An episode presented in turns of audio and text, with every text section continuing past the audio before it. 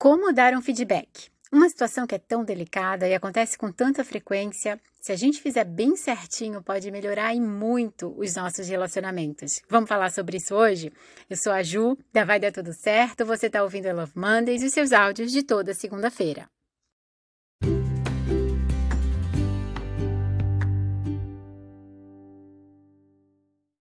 Vamos começar entendendo o que é feedback? É uma palavra que vem do inglês e em português a gente interpreta como a resposta que se dá a uma pessoa sobre determinada situação. Essa resposta vem com ar de avaliação. No ambiente profissional, sempre é uma avaliação de desempenho, seja daquele profissional, seja da equipe ou da própria empresa. É uma rotina que está presente em casa, no trabalho, está sempre acontecendo. A gente raramente percebe que a gente está dando feedback. Só que é uma oportunidade maravilhosa de melhorar a motivação, o relacionamento e os resultados que vocês estão alcançando. Então não pode ser feito de qualquer jeito. E hoje, em especial, eu vou trazer aqui três erros que você não vai cometer na hora de dar feedback. Vamos combinar? Então se prepara. Feedback tem que ser dado com hora agendada e local adequado. Você não sai falando com a pessoa na hora do coffee break, assim que ela chega na empresa, na frente de todo mundo. Não é assim que funciona. Isso vira fofoca. E não é por aí, a gente é profissional, correto? Então você vai marcar um horário, você vai marcar um local e você vai conversar com aquela pessoa. Combinado?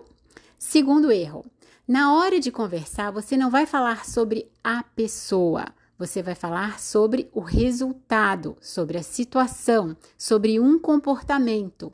Nada nunca é pessoal. Agindo dessa forma, se eu estiver recebendo feedback, eu vou ficar muito mais tranquila e muito mais aberta para mudar. E eu já fui a pessoa que recebeu ataques pessoais.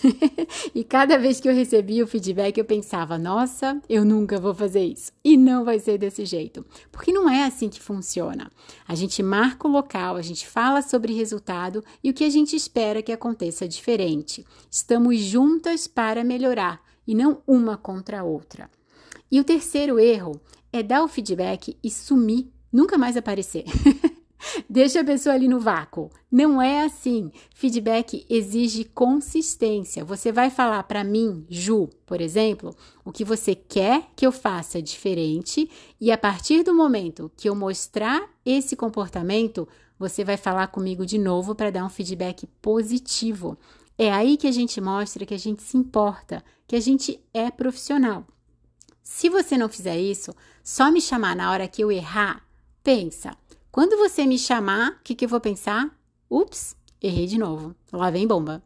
Não crie isso na sua empresa e nem em você.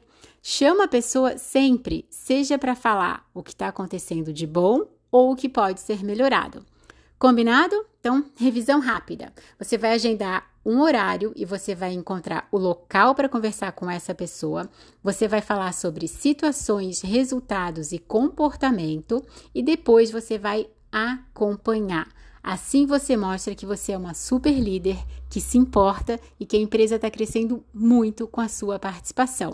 E em casa também é assim, tá? Eu falo sempre, eu não saio gritando em casa. E a forma como eu me comunico é a forma como as pessoas se comunicam comigo. Mesmo na minha casa, ninguém vem gritando comigo. Não é assim que funciona. Cria o padrão que você quer viver. É assim que a sua vida vai melhorar, que os seus resultados vão ser ainda melhores e que os seus relacionamentos serão muito saudáveis. Eu espero que você tenha uma excelente semana e a gente se encontra na próxima segunda-feira.